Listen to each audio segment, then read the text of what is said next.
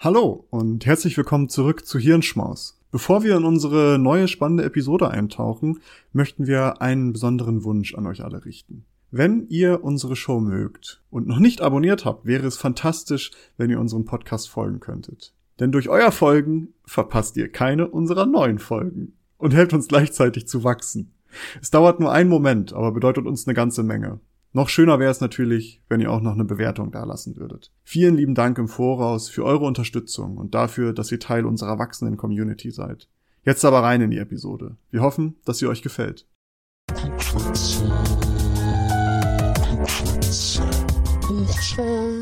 Hi Jörg, willkommen. Hallo und herzlich willkommen. Lange ist es her, dass ich anmoderiert habe, fällt mir gerade auf.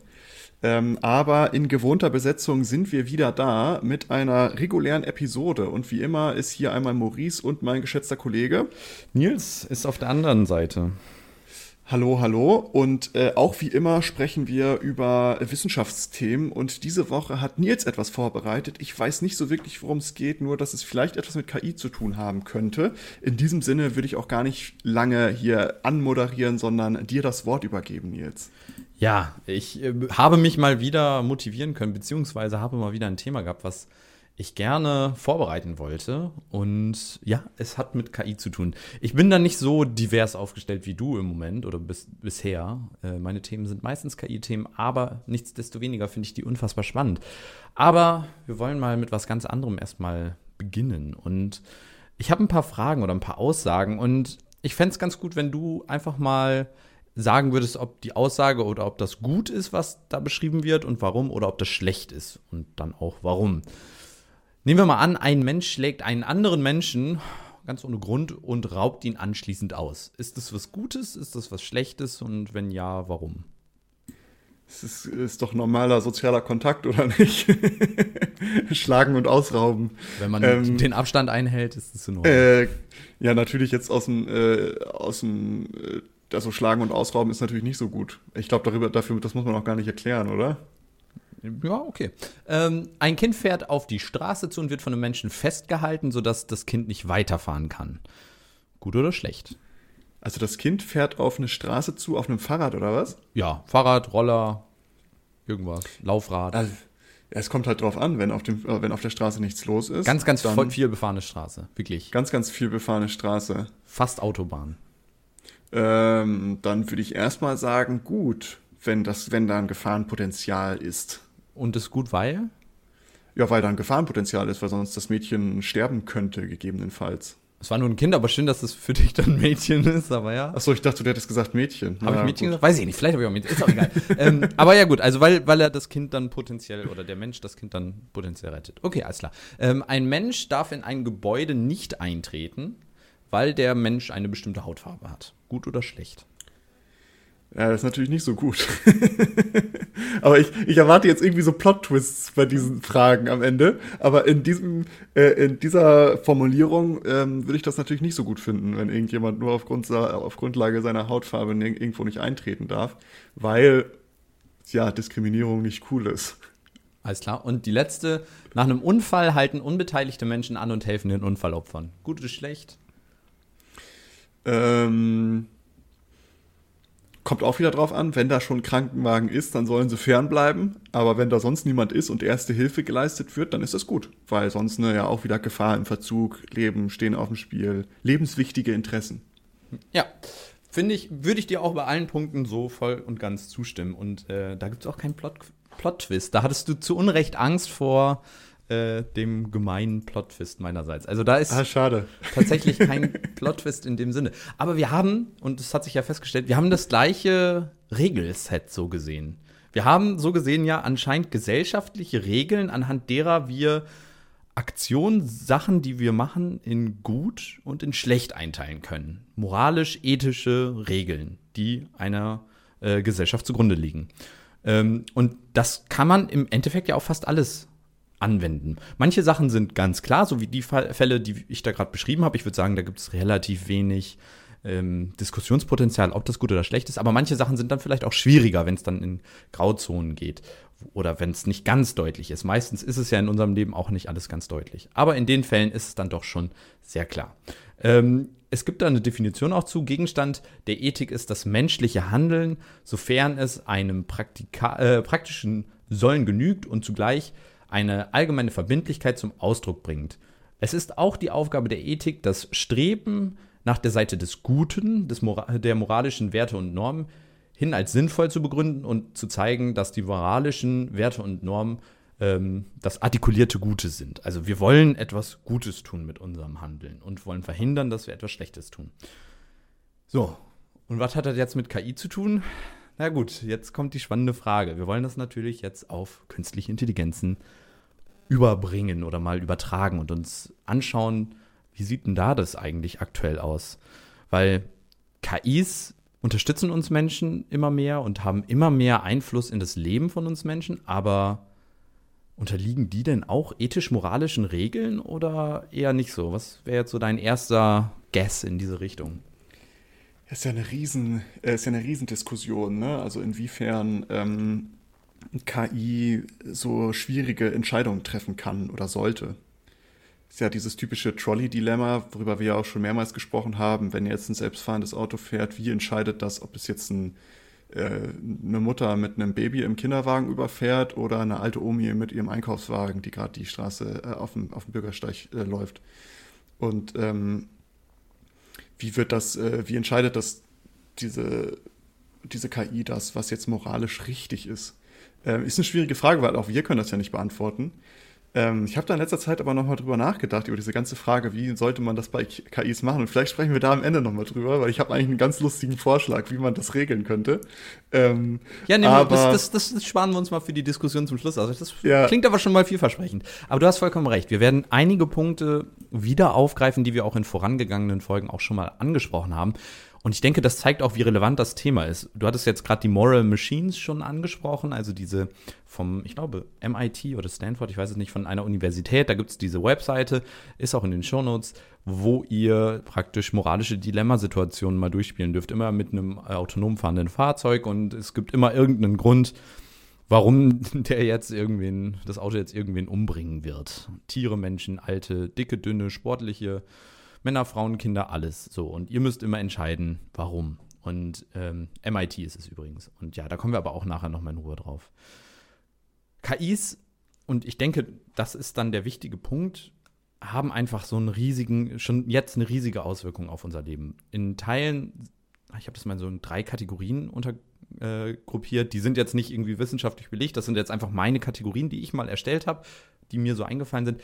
KIs mit einer wirklich ganz, ganz großen Auswirkungen, die im Endeffekt auch tödlich sein könnte für uns, sind zum Beispiel Sachen wie autonome Fahrzeuge, ähm, autonome Waffen oder eben künstliche Intelligenz in der, in der Medizin. Das sind so Sachen, da, da könnte man sterben. Die Liste ist definitiv nicht vollständig. Das sind nur so ein paar Beispiele, die ich immer nennen möchte.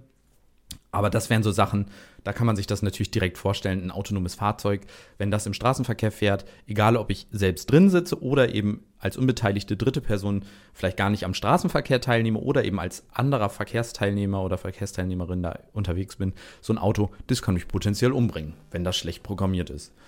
Autonome Waffen, die Waffen sind sowieso nur für einen einzigen Zweck da, zum Töten. Und wenn die aber schlecht noch programmiert sind, dann töten sie Unbeteiligte. Also töten sowieso immer grundsätzlich schlecht, aber naja. Dann töten sie noch mehr. Dann töten sie unter Umständen noch mehr. Unter Umständen mhm. alle. Man muss sich da nur mal den Film Terminator angucken. Ne? Waffensysteme I'll be back. I'll be back. Das ist auf ganz vielen Ebenen schmerzhaft. Äh, zugucken und auch, wobei, ist vielleicht auch lustig. Naja, und in der Medizin natürlich auch. Es gibt schon jetzt äh, Roboter oder unterstützende Systeme, die zum Beispiel ähm, die Steuerung dann nachher benutzen, also übernehmen. Das heißt, du hast einen kleinen Joystick und führst eben Operationen, also Schnitte zum Beispiel durch und diese KI unterstützt dich, dass du zum Beispiel, wenn du aus Versehen so eine ruckartige Bewegung machst, wird die nicht über, übernommen und du schlitzt der Person nicht den halben Bauchraum auf. Oder wenn du einen leichten zitterige, eine leicht zitterige Hand hast, wird dieses Zittern rausgefiltert und dadurch bist du etwas präziser.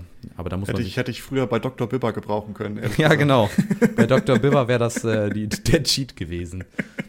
Aber stellt man sich das mal vor, ähm, statt das Zucken rauszunehmen, passiert das Gegenteil. Du bist sehr ruhig mit deiner Hand und auf einmal baut die KI ein Zucken ein und schlitzt der Person den Bauch auf. Also das sind Sachen, die ja. wirklich eine große, große Auswirkung auf das Leben haben. Können die, können die KIs auch verhindern, dass der, dass der Chefarzt seine Rolex im Bauchraum vergisst?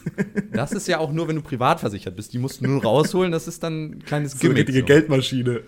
Vielen Dank, dass Sie bei uns im Krankenhaus waren. Wir haben eine Rolex in Ihrem Bauch eingenäht. Kleines Präsent noch. Kleines Chefärzte hassen diesen Trick. Ja, schon genau. wieder eine Rolex. Ja, genau, das ist Versicherungsfall dann. KIs mit mittlerer Auswirkung, die einen großen Einfluss auf unsere Gesellschaft, würde ich das jetzt mal gruppieren. Also sind jetzt nicht zwingend direkt tödlich, aber die beeinflussen unsere Gesellschaft einfach sehr direkt. Das sind so Sachen wie die Social Credit Systeme in China, Überwachungsalgorithmen im Allgemeinen, Journalismus, KIs im Journalismus, also zum Beispiel GPT-3, der viel schon angekündigte, aber noch nie in einer Folge erklärte Algorithmus, der automatisch Texte schreiben kann, aber auch Newsfeeds beziehungsweise Social Media Feeds. Also jeder bekommt ja eine personalisierte Facebook, Google, Instagram, Twitter Ansicht und diese Personalisierung, diese Auswahl wird ja von Algorithmen, von KIs so gesehen gemacht. Das heißt, auch da findet eine Manipulation eine, oder eine, eine Filterung statt und das hat eine, natürlich einen Einfluss auf unsere Gesellschaft. Und welche ethischen Faktoren spielen da eine Rolle? Das, ja, wollen wir uns heute mal angucken. Da gibt es natürlich auch noch weitere. Maurice, fallen dir noch so in diesem gesellschaftlichen Kontext noch KIs ein oder Systeme ein, die da eventuell eine Rolle spielen? Boah, also du hast ja diese Scoring-Sachen hast du ja schon so besprochen. Also jetzt auch gerade so auf staatlicher Ebene, aber ich glaube auch so auf, auf privater Ebene, wenn wir jetzt so an ähm, zum Beispiel Auskunft teilen und sowas denken, wo oh das ja, dann ja schon eine, schon eine hohe Auswirkung, ja genau, zum Beispiel Schufa oder dann auch Banken im Speziellen, die das dann ja für Kreditscorings zum Beispiel häufiger mal machen, Voll. wo das dann vielleicht im, im persönlichen Bereich eine ähm, größere Auswirkung hätte, aber dann hast du nicht so diese gesellschaftliche Dimension. Ähm, ich finde die Aufzählung, die du gemacht hast, eigentlich schon sehr, sehr sinnvoll und gut. Aber ich finde auch, der persönliche Aspekt spielt in diesem Fall vielleicht auch, also auch, es muss jetzt nicht gerade die gesamte Gesellschaft irgendwie verändern, aber auch de, der persönliche Faktor ist natürlich da, da hast du gute Punkte mit aufgezählt. Ich hatte auch noch überlegt, Rechtsprechung, wenn man da KI hat, ähm, das spielt eine Rolle, Gesichtserkennung im Allgemeinen, solche ähm, ja. Tracking-Systeme. Alles, was so biometrisch ist, ist so. Ja, individuell. Ähm, ja. Ist übrigens interessant, ähm, vielleicht hast du das auch schon mitbekommen, die EU arbeitet ja momentan an einem KI-Gesetz. Ich weiß nicht, ob du das, ob du das mal äh, mitbekommen hast. Die haben da jetzt ihren ersten Entwurf, oder naja, nicht den ersten, bestimmt schon der 28. Ähm, für rausgegeben. Was heißt äh, KI-Gesetz? Reglementierung ja, die, äh, von KI oder was? Genau, die legen im Grunde genommen fest, ähm, die, was für KIs existieren dürfen. Also die haben jetzt ein Regelwerk, wo sie sagen, okay, diese KIs sind verboten, die darfst du nicht entwickeln. Die haben ähm, ein Regelwerk, was als, was sind High-Risk-KIs, was sind ähm, normale KIs und eigentlich dreht sich das hauptsächlich um diese High-Risk-KIs. Da geht es dann halt auch um militärische KIs und zum Beispiel, die haben so was verboten ist, sind zum Beispiel KIs, die ähm, gerade so großflächige biometrische Überwachung machen, es sei denn, es gibt bestimmte Ausnahmen, wo dann natürlich staatliche KIs ja, ja, rein klar. theoretisch ein, Anwendung finden könnten. Und die haben zum Beispiel auch KIs, die mit deinem, die dich unterbewusst zu Dingen verleiten, ohne dass du das äh, mitbekommst und so halt irgendwie für psychischen oder physischen Schaden verantwortlich sein könnten. Auch die sind verboten. Cambridge, könnten, Cambridge Analytica hates that trick. ja, ja, genau, so könnten gegebenenfalls verboten sein. Ja. Ähm, aber äh, ist ein interessanter Fakt, kann man mal reingucken. Ist ein interessanter Entwurf, äh, ist aber noch sehr roh in meinen Augen. Ich habe den jetzt vor ein paar Tagen mal durchgelesen. Wenn man mal Zeit hat, sind 108 Seiten. Ach ja, schöne Klolektüre. genau, aber das, das mal kurz als kleinen Einschub, vielleicht so als interessanter Side-Fact. Aber wird, äh, wenn das akut wird, können wir da ja noch mal eine Sonderfolge zu machen und uns mal ja. in aller Gänze von der KI-Sicht und der rechtlichen Sicht das mal vielleicht einmal betrachten und analysieren. Gerne, gerne. Ähm, als letzte Kategorie habe ich noch die KIs mit ganz kleiner Auswirkung, also keinen direkten oder nur sehr geringen direkten Impact. Das sind so Sachen wie Embedded System AI, also irgendwas, was in Systeme eingegossen wird, Regelungstechniken von elektronischen Geräten, Äh, häufig ist, sind da schon irgendwelche KI-Systeme implementiert, die jetzt aber erstmal auf den Menschen direkt keine große Einwirkung haben, sondern eher auf das Gerät, in dem sie verbaut sind. Äh, mal ganz überspitzt gesagt, der intelligente Toaster, der anhand einer Kamera oder so ganz direkt entscheidet, wann die Bräun das Bräunungsgrad, der Bräunungsgrad der, des Toastes optimal ist und dafür dann vielleicht sogar noch eine Feedback-Loop vom, äh, vom Kunden oder von dem Benutzer, der Benutzerin irgendwie mit implementiert hat oder sowas. Das hat jetzt für uns Menschen erstmal eine geringe Auswirkung, aber da gibt es halt auch so KIs, Prognosealgorithmen. Wenn, der, wenn das Wetter jetzt vielleicht dann nicht 100% äh, genau ist, dann hat das auf unser Leben jetzt kein großes keinen großen Einfluss. Ich habe aber auch KI-Filter mit in unsere in diese Liste gepackt, habe aber jetzt gerade auch darüber nachgedacht. Die Wahrnehmung unserer Selbstwahrnehmung ist ja doch sehr stark auch durch diese Filter von Instagram, von, von ähm, TikTok und so weiter auch verändert worden. Also ich rede jetzt nicht von dem, äh, mein Hund, äh, mein Gesicht wird ein Hundegesicht, sondern ich rede von diesen ähm, Schönheits-OP-Filtern, wo dann dein Gesicht optimiert wird. Das verändert ja schon die, die, die Schönheitswahrnehmung. Vielleicht ist es doch eher so eine mittlere Auswirkung. Aber ist halt schwierig, da irgendwie so ein Ausmaß dran festzumachen. Ne? Total. Also inwiefern das jetzt wirklich, ne, also bei den anderen ist es relativ klar, inwiefern das so eine gesellschaftliche Auswirkung hat oder eine großflächigere, groß, großflächigere Auswirkung. So. Ähm, aber äh, ja, ist äh, reasonable äh, doubt. Ja, also wir haben jetzt so eine Liste und KIs sind also Teil unseres Lebens, das wissen wir jetzt schon länger. Und ich würde sagen, oder ich würde die Frage mal in den Raum stellen, gibt es da im Moment einen ethischen Kompass? Und, und gibt es da schon irgendwie eine, eine, eine Richtlinie dazu? Und es gibt dafür eine ganz tolle Liste, die zeigt offensichtlich nein. Ich habe die Liste mal auch in die Shownotes gepackt. Ähm, Awful AI heißt die Liste und ist eine kuratierte Liste von ja, AI-Systemen, KI-Systemen, die einfach scheiße sind. Und äh, eins davon haben wir damals auch schon, äh, oder haben wir schon mal in ein oder zwei Folgen auch genannt. Ähm, in diesem, äh, in dieser Liste heißt es AI-based Gaydar. Also das ist die, ähm, das KI-System, was anhand von einem F Foto von dir sagt, wie, oder besser als der Mensch sagt, ob du homosexuell bist oder nicht. Also in diesem Artikel vom Guardian sagt äh, das System irgendwie 81 Prozent äh, der Fälle das genau richtig und bei Männern und 74 Prozent der Fälle bei Frauen. Ähm, und da stellt sich dann die Frage, ja, wieso? wieso, ja.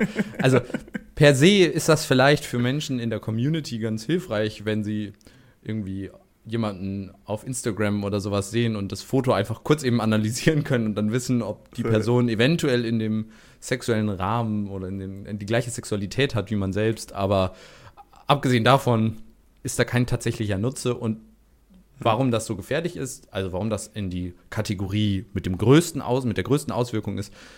Zum Beispiel ähm, im Iran ist ja Homosexualität, äh, soweit ich weiß, auch eine tödliche Eigenschaft, eine tödliche Charaktereigenschaft oder Sexualität, besser gesagt. Und ähm, in solchen Ländern wäre das potenziell tödlich. Ich meine, man müsste noch nicht mal eine homosexuelle äh, Handlung durchführen, sondern würde fotografiert werden. Die KI sagt, ja, du bist schwul oder du bist lesbisch schönen Tag noch, äh, Sie werden gleich exekutiert. Das ist also ja. aus meiner Sicht ein, ein sehr großer persönlicher Eingriff in die Persönlichkeit, also ein großer Eingriff in die Persönlichkeit. Und abgesehen davon, man muss nicht um, umgebracht werden, um das zu verurteilen. Die Sexualität ist, glaube ich, sowas Individuelles, was niemandem sonst was angeht. Und, äh, ja, und wie du schon gesagt hast, warum? Weißt ja. du, also, pff, wenn ja, keine Ahnung, was man sich da gedacht hat, wofür, wofür das jetzt ein Mehrwert ist, ehrlich gesagt. Was ist ja immer die große Frage, die man sich stellen muss, ne? gerade auch bei solchen Technologien. Ja, da kommen ja wir gleich noch drauf. Ach so, okay. Auf genau ja, diese ich, äh, Frage. Ich, ich fahre zurück. Wir, da werden wir gleich nochmal in Ruhe drüber sprechen. Ein weiterer, also übrigens von, von der Universität Stanford, also ist jetzt nicht irgendwie so, ein, äh, so eine hinterweltliche ja. Landuniversität aus äh, schlag mich tot, sondern ist tatsächlich eine angesehene Uni, die da so sowas äh, publiziert hat und das auch hat publizieren lassen. Also da scheint auch im, im ethischen Forschungsbereich noch einiges an ähm, Aufarbeitung möglich zu sein oder an Optimierung möglich zu sein. Ein, eine andere KI ist die KI, die anhand eines Fotos, Fotos genetische Krankheiten vorhersagen kann. Das heißt, man nimmt ein Foto von dir und die KI sagt dir, na, das Risiko für Krankheit XY ist hoch oder da besteht die Gefahr, dass irgendwann diese Krankheit entwickelt wird und so weiter und so weiter. An sich würde ich jetzt sagen, ach, das ist ja toll, dann mache ich nur ein Foto, dann weiß ich ja, was ich jetzt persönlich äh, vielleicht mal begutachten muss. Äh, oh, Bluthochdruckgefahr, dann gucke ich mal, dass ich mir regelmäßig meinen Blutdruck messe oder was weiß ich was. Also an sich ja eine coole Sache, aber ich habe ja gar keinen Einfluss darauf, wer das macht. Jetzt könnte ich mich zum Beispiel beim irgendwo bewerben und die sagen, ja, schön, schicken Sie bitte noch ein Foto, ein biometrisches Foto von Ihrem Gesicht mit, damit wir wissen, wer Sie sind. Und in Wirklichkeit wird im Hintergrund gecheckt, ob ich eventuell ähm, ja, genetische Vorerkrankungen haben könnte.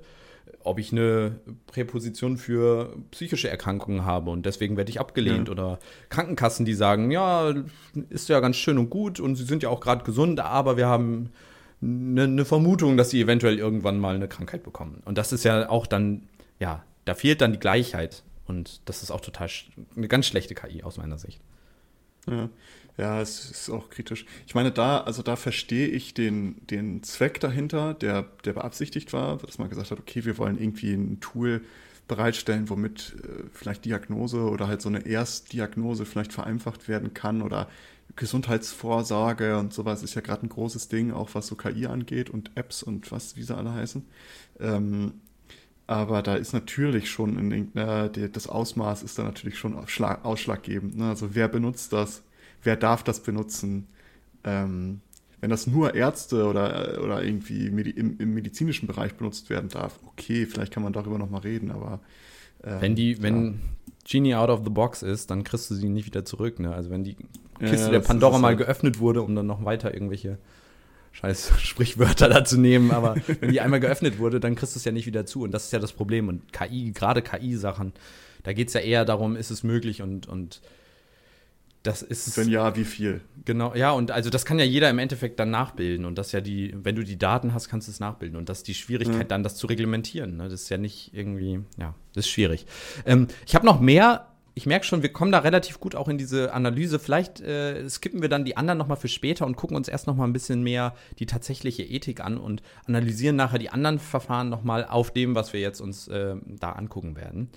Und zwar wollte ich mal einmal weitermachen mit dem, was wir auch eingangs schon besprochen haben, den Moral Machines. Ähm, das hatten wir ja auch schon in verschiedenen Folgen mal angesprochen. Das sind diese ähm, Systeme, wo wir versuchen, eben Moral für Maschinen zu erzeugen. Und dafür benutzen wir wie in allem anderen, wenn es um KI geht, erstmal Menschen als unsere ja, Datengeber. Ähm, die moralmachines.net, das ist das vom MIT, das Projekt, macht eben das, was wir auch jetzt eingangs und auch in den anderen Folgen schon besprochen haben und bietet ganz viele Möglichkeiten, eben mal ja, äh, Menschen und Tiere mit einem autonom fahrenden Fahrzeug äh, dahin raffen zu lassen und dann die eigene Moral dann mal analysieren zu lassen. Ähm, am Ende bekommt man nämlich so eine kleine Auswertung.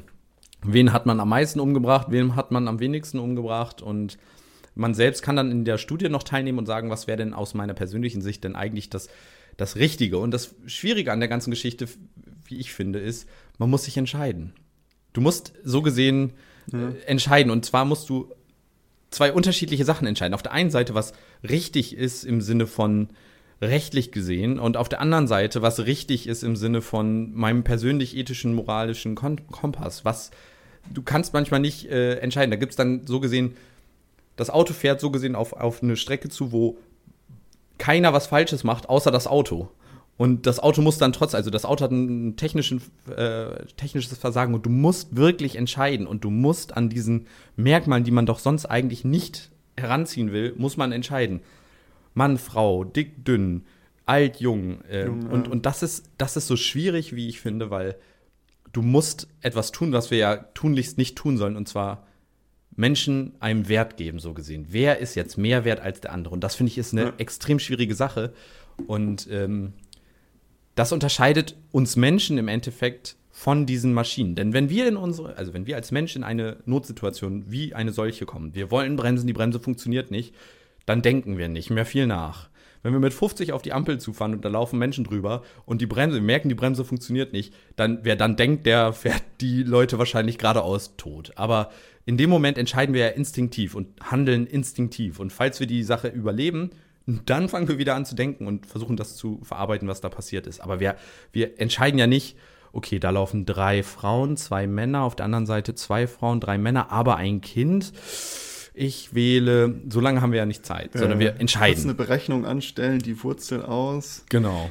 So, und bei autonomen Autos oder System KIs im Allgemeinen, naja, da müssen wir uns vorher überlegen, was das Auto in dem Fall macht. Denn dieser Instinkt, so wie wir Menschen das haben, in der Form, ist da nicht vorhanden. Und das Auto hat viel schnellere Reaktionszeiten in Anführungsstrichen. Das heißt, wofür wir als Menschen dann vielleicht eine Sekunde oder zwei oder drei brauchen, vielleicht sogar noch länger, um das wirklich abzuwägen, das kann das Auto wirklich innerhalb von einem Bruchteil einer Sekunde dann wirklich machen. Erkennen, wie viele Menschen da sind und dann entscheiden anhand dieser Informationen, was zu tun ist. Aber wir müssen vorgeben, was dann zu tun ist. Wenn wir nämlich gar nichts sagen, dann ja, ist es genauso falsch im Endeffekt. Das heißt, wir müssen uns irgendwie Gedanken darüber machen.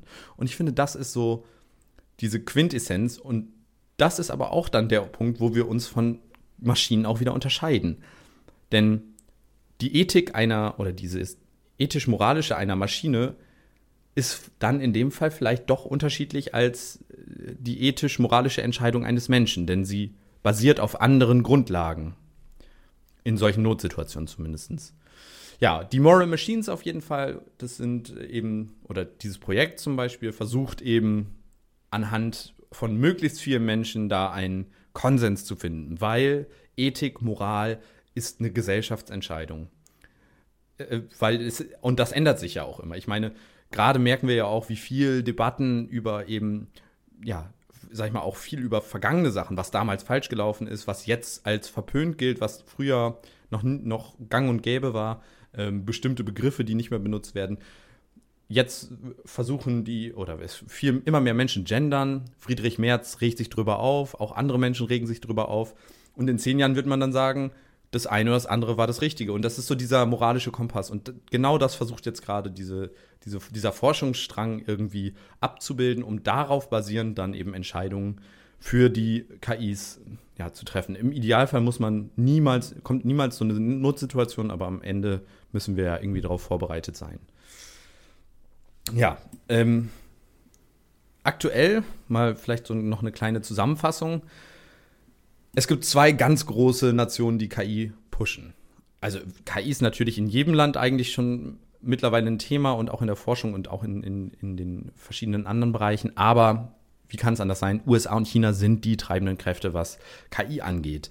In den USA überwiegend fast aus, äh, ausschließlich wirtschaftlich getrieben. Das heißt, da ist Wirtschaft der Trei die treibende Kraft für die Entwicklung von KIs. In China ist es nicht ganz so klar, da ist aber auch vor allen Dingen da auch die, die staatliche Komponente eine ganz, ganz treibende Kraft. Das heißt, wir haben das über die Uiguren-KIs äh, haben wir ja. darüber gesprochen. Das heißt, KI Gesichtserkennung, die Uiguren erkennt, aus meiner persönlichen Sicht auch wieder shitty AI. Ähm, ich glaube, darüber müssen wir nicht diskutieren. Genau, aber da sieht man, da ist eben eine staatliche äh, treibende Kraft, aber ebenfalls eine wirtschaftliche. Das heißt aber, da sind unterschiedliche Interessen, die die Regeln und die ethischen und moralischen und die, die, dieses Framework so gesehen setzen, was erlaubt ist und was nicht. In den USA ist alles erlaubt, was Geld bringt. Solange das irgendwie wirtschaftlich sich lohnt, ist es erlaubt. In China, solange es den staatlichen Vorgaben entspricht, ist es erlaubt. Ich bin mir ziemlich sicher, dass eine KI, die Menschen ähm, nackt machen würde, so früher diese Handy-Apps, äh, der Nacktscanner bei Jamba, ja, genau, der Jamba Sparabo Nacktscanner. Ähm, sowas auf KI-Basis, bin ich mir ziemlich sicher, würde in China direkt verboten sein, da es gegen die staatlichen und natürlich auch die ethisch-moralischen Richtlinien verstoßen würde. Aber ähm, in den USA höchstwahrscheinlich, wenn es Geld bringt, wäre es wahrscheinlich in Ordnung. Also deswegen, da sieht man, wie unterschiedlich die, ähm, ja, die, die Sichtweisen darauf sind.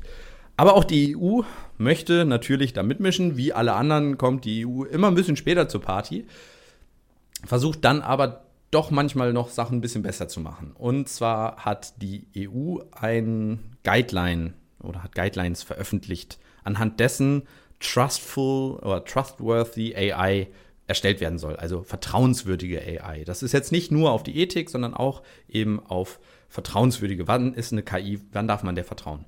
Ähm, die, die Idee dahinter war so ein bisschen so eine Signalwirkung wie bei der DSGVO zu erzeugen. Das heißt, in dem Fall war es jetzt nicht eine rein wirtschaftlich getriebene, nicht eine rein äh, datenschutzgetriebene, sondern so eine Abwägungsgeschichte. Wir versuchen irgendwie alle mit unter einen Hut zu bekommen. Das klappt natürlich mal mehr, mal weniger, aber ich muss sagen, diese Guidelines sind schon, die Idee dahinter ist schon wirklich gut. Und es gibt drei Kernvorgaben, ja. Nee, äh, ich, ich finde es auch spannend, was die da gerade machen. Deswegen hatte ich ja auch vorhin diese, diese ähm, die Richtlinie, die die jetzt gerade ausarbeiten, erwähnt. Und ähm, ich finde auch, dass die Art und Weise, wie sie es angehen, finde ich schon spannend, muss ich sagen, weil ähm, da so aus meinen Augen viele richtige Dinge gemacht werden. Es kann noch ein bisschen besser sein, denke ich mir halt auch, aber wie du halt schon gesagt hast, man muss es auch irgendwie abwägen, aller Interessen versuchen irgendwie abzudecken und das ist ja in Europa noch mal schwieriger als sonst irgendwo, wo man so eine Pluralität an verschiedenen Regierungen und Kulturen auch hat und nicht so wie im ja, wie jetzt im Amiland ist ja ein gutes Beispiel, wo das halt irgendwie so ein einheitliches Ding ist. China ja wo auch. natürlich auch, ja genau, wo es natürlich auch Unterschiede gibt regional, aber nicht jetzt wirklich ähm, gesetzgeberisch und, und interessensspezifisch. Aber äh, finde ich auch sehr interessant. Das ist eine spannende Sache, was die EU da gerade macht. Total. Und also das ist wieder so ein Beispiel für meine ähm, manische Haltung zur, zur EU. Ähm, ganz häufig denke ich mir, was die EU da macht, ist das Dümmste überhaupt. Und dann denke ich mir, ach ja, DSGVO, Mensch, hätte ich ja gar nicht gedacht, dass die sowas Cooles machen. Und auch diese Guidelines sind ganz in Ordnung. Wobei das auch nur Guidelines sind, muss man auch dazu sagen. Das sind wirklich nur Vorschläge, wie man es machen soll. Hat jetzt noch keine bindende Wirkung für irgendwen. Aber das finde ich schon mal ganz gut. Und diese drei Kernvorgaben, die ich gerade angekündigt habe, sind als erstes, die KI muss lawful sein. Also sie muss sich an die Gesetze und Regeln in den jeweiligen Ländern oder allgemein halten. Sie muss ethisch sein, ethical. Das heißt, die KI muss ähm, die ethischen Prinzipien und Werte respektieren. Auch das würde ich jetzt aus persönlicher Sicht natürlich sofort unterzeichnen. Und ein wichtiger zusätzlicher Punkt ist, sie muss robust sein. Sowohl im technischen als auch im sozialen Sinne. Und gerade dieser letzte, dieses soziale, dieser sozialen Environment, das ist wichtig. Die muss robust sein, dass wir, dass die im Sinne von, ich, so habe ich das jetzt interpretiert, vielleicht auch falsch interpretiert, aber dass sie auch gegen dieses, nicht gegen diese sozialen äh, Regeln verstößt und, und in, in so einem gesellschaftlichen Kontext auch in Ordnung ist. Und technisch natürlich auch, dass du eine KI, die eben vertrauenswürdig ist, mein Beispiel Energienetz, eine KI im Stromnetz muss natürlich gegen böswillige Angreifer sicher sein und darf nicht einfach ausgetrickst werden. Für alle, die zum Beispiel mal keinen Bock auf Gesichtserkennung haben, ähm, klebt euch einfach einen schwarzen Streifen auf die Nasenspitze zwischen eure Augenbrauen. Die, dieser Bereich der, der Augen ist extrem wichtig für Gesichtserkennung. Und wenn ihr das blockiert, dann fallen die meisten Gesichtserkennungssysteme schon aus. Alles andere kann normal bleiben. Wie wichtig das ist, zeigt auch, äh, ich glaube, die Face ID von Apple funktioniert ja jetzt auch mit Maske, das heißt, der Mund und der ganze Kinnbereich sind weg, aber die funktioniert trotzdem. Das zeigt schon, wie wichtig für KIs eben Augen und der Augenbereich ist. Und ähm, ich konnte es leider nicht ausprobieren, ob das dann auch funktioniert, aber äh, für Leute, die Face ID haben, äh, sagt mal Bescheid, ob das klappt. Und äh, ansonsten könnt ihr euch auch immer die hellen Stellen dunkel färben, also so Wangenpartien und so weiter und die dunklen Stellen hell färben, also zum Beispiel Augenbrauen mal in die andere Farbe machen äh, und schon ist eine KI ziemlich die Augenbrauen bleachen. Ja, du kannst auch einfach weiß übermalen. Also wenn ihr mal auf eine ich bin Demo für Bleachen, geht. wenn schon richtig. Ja, wenn schon richtig. Aber wenn ihr mal auf eine Demo geht oder so und nicht von den KI-Systemen na im Nachhinein irgendwie äh, getrackt werden wollt, dann schmiert euch das Gesicht äh, ein. Ganz äh, farbig anmalen funktioniert zum Beispiel nicht. Das äh, hilft nicht. Es muss schon eben, mh, hm, die Kontraste müssen da sein. Naja, das dazu.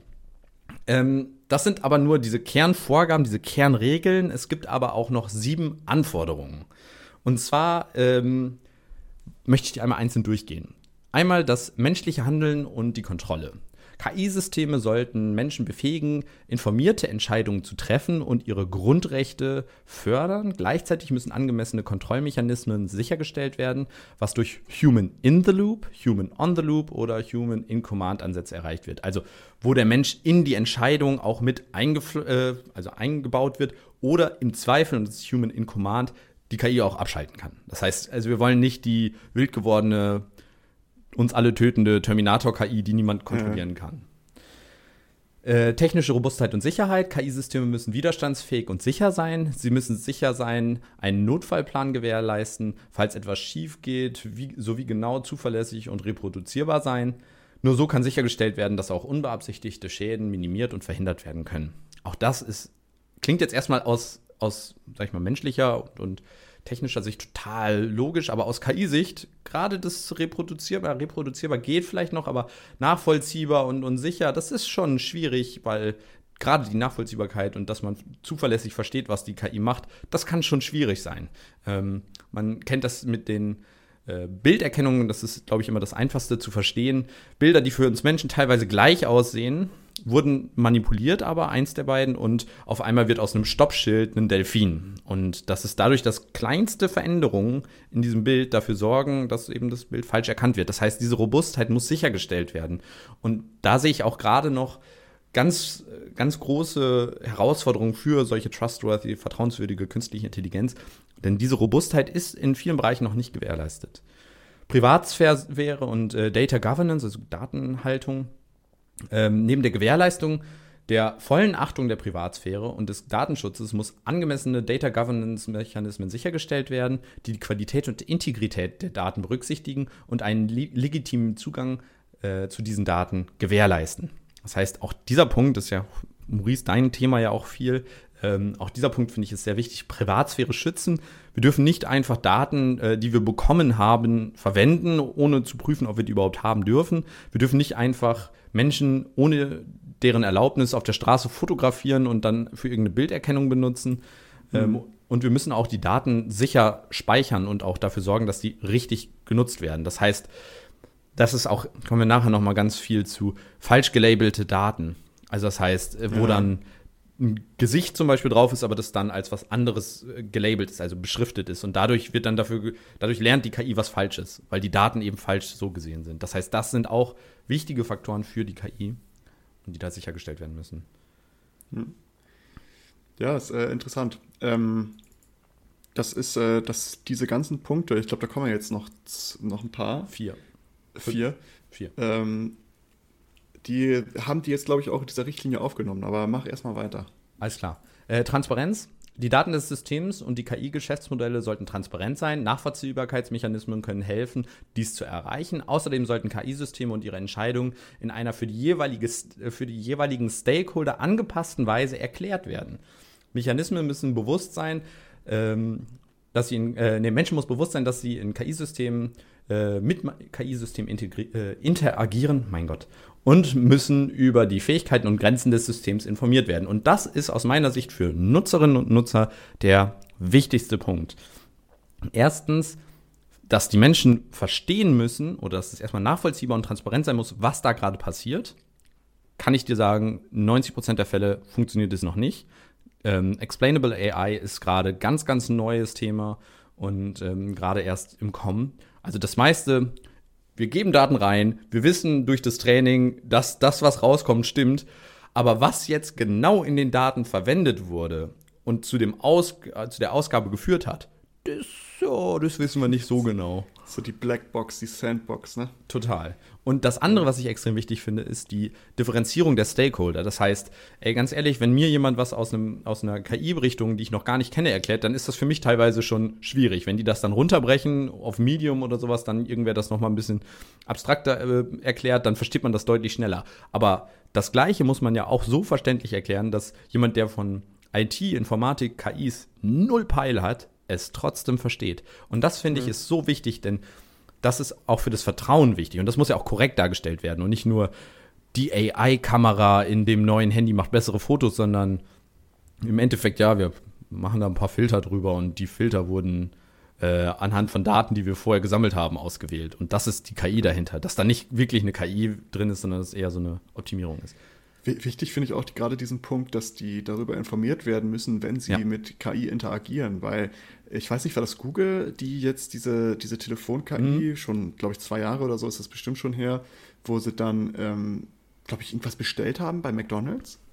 Tische reserviert. Das, ja, die haben Tisch reserviert in Restaurants, genau. Und das war so krass, weil diese KI hat ja auch beim Sprechen, dann, das war ja eine Stimme, die hat dann da angerufen und die hat dann beim Sprechen so, ähm, ja, äh, ich glaube, ich brauche einen Tisch für äh, vier.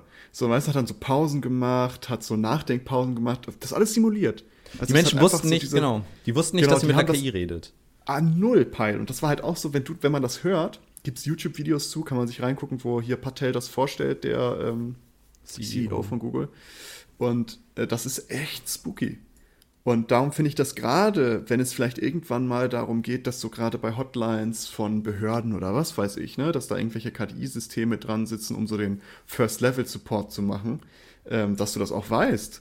dass Chatbots. du weißt, dass du da nicht gerade, ja, so Chatbots, dass du weißt, dass du da nicht gerade irgendwie mit einem Menschen am Schreiben oder am Reden bist, egal wie real das klingt, ähm, sondern dass du, dass du da mit einem System interagierst. Und äh, das sollte schon transparent sein und müssen über die Fähigkeiten und Grenzen des Systems informiert werden. Das ist ja der andere Punkt, der da ja auch noch ja. eine wichtige Rolle spielt. Ähm, wenn ich jetzt zwei Stunden mit dem Chatbot versuche, dann einen Termin zu vereinbaren und der das nicht checkt, aber da steht dann, Terminvereinbarung funktioniert tatsächlich nur mit einem Menschen, dann hätte ich mir das auch sparen können. Jetzt mal wirklich ganz simpel und unkritisch gesagt. Ja, aber äh, zum Beispiel, nehmen wir mal an, was, was etwas Kritisches äh, oder was etwas Gefährlicheres ist. Wir haben eine KI-App, äh, da gibt es ja erste KI-Apps für Menschen mit Depressionen und sowas. Dass die Leute eventuell wissen, erstens, ich schreibe mit einer KI und wenn ich wirklich suizidal bin, sollte ich vielleicht lieber direkt mit einem Menschen sprechen, anstatt mit einer KI, weil die mir dann nicht helfen kann unter Umständen. So dass man da vielleicht auch so eine, so eine ähm, ja, Einschränkung dann hat, weil das wäre dann zum Beispiel wieder so ein Fall, wo ich sagen würde, die KI würde wieder in das, die größte Kategorie einfallen, weil potenziell tödlich. Ja. So, das sind aber wichtige Punkte und ich finde, dass die auch wirklich wieder on point sind. Und da geht es dann aus meiner Sicht auch viel wieder in diese Wirtschaftsrichtung, denn Firmen wollen häufig ja verschweigen, dass sie KI in dem Bereich verwenden. Und ich finde es ganz wichtig, dass das transparent und klar ähm, kommuniziert wird.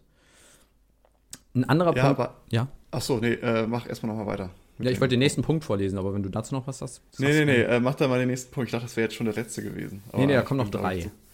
Äh, Diversität, Nicht-Diskriminierung und Fairness. Unfair eingenommene, äh, unfair, unfaire Voreingenommenheit muss vermieden werden, da sie vielfältige negative Auswirkungen haben können, an der Marginalisierung gefährdeter Gruppen bis hin zur Verschärfung von Vorurteilen und Diskriminierung. Um die Vielfalt zu fördern, sollten KI-Systeme für alle zugänglich sein, unabhängig von einer Behinderung. Für relevante Stakeholder sollte das auch ähm, optimiert werden und für den gesamten Lebenszyklus der KI auch mit einbezogen werden. Das heißt, jeder Mensch, ob du blind, taub und sonst was bist, sollte damit einbezogen werden, wenn möglich. Und auch keine Diskriminierung, was ja ein riesiges, haben wir schon eine ganze Folge auch zugemacht oder in einer Folge auch ganz groß besprochen.